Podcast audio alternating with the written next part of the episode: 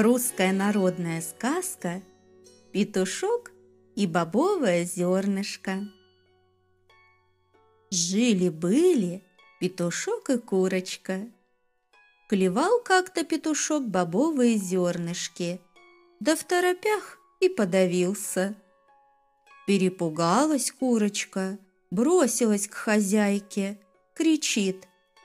«Ох, хозяюшка, дай скорее маслице, петушку горлышко смазать!» «Беги скорее к коровушке, проси у нее молока, а я уже собью маслице».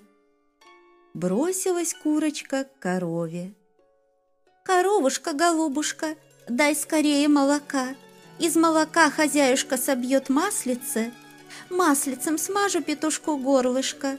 Подавился петушок бобовым зернышком. «Ступай скорее к хозяину, пусть он принесет мне свежей травы». Бежит курочка к хозяину. «Хозяин, хозяин, дай скорее коровушке свежей травы. Коровушка даст молочка, из молочка хозяюшка собьет маслице. Маслицем я смажу петушку горлышко. Подавился петушок бобовым зернышком. «Беги скорее к кузнецу за косой!» Бросилась курочка к кузнецу. «Кузнец, кузнец, дай скорее хозяину хорошую косу. Хозяин даст коровушке травы, коровушка даст молока, хозяюшка даст мне маслица, я смажу петушку горлышко. Подавился петушок бобовым зернышком».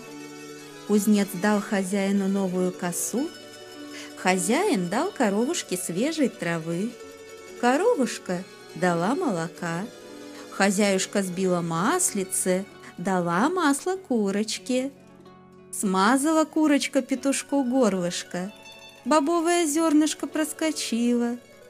Петушок вскочил и во все горло закричал на заборе. «Ку-карику!»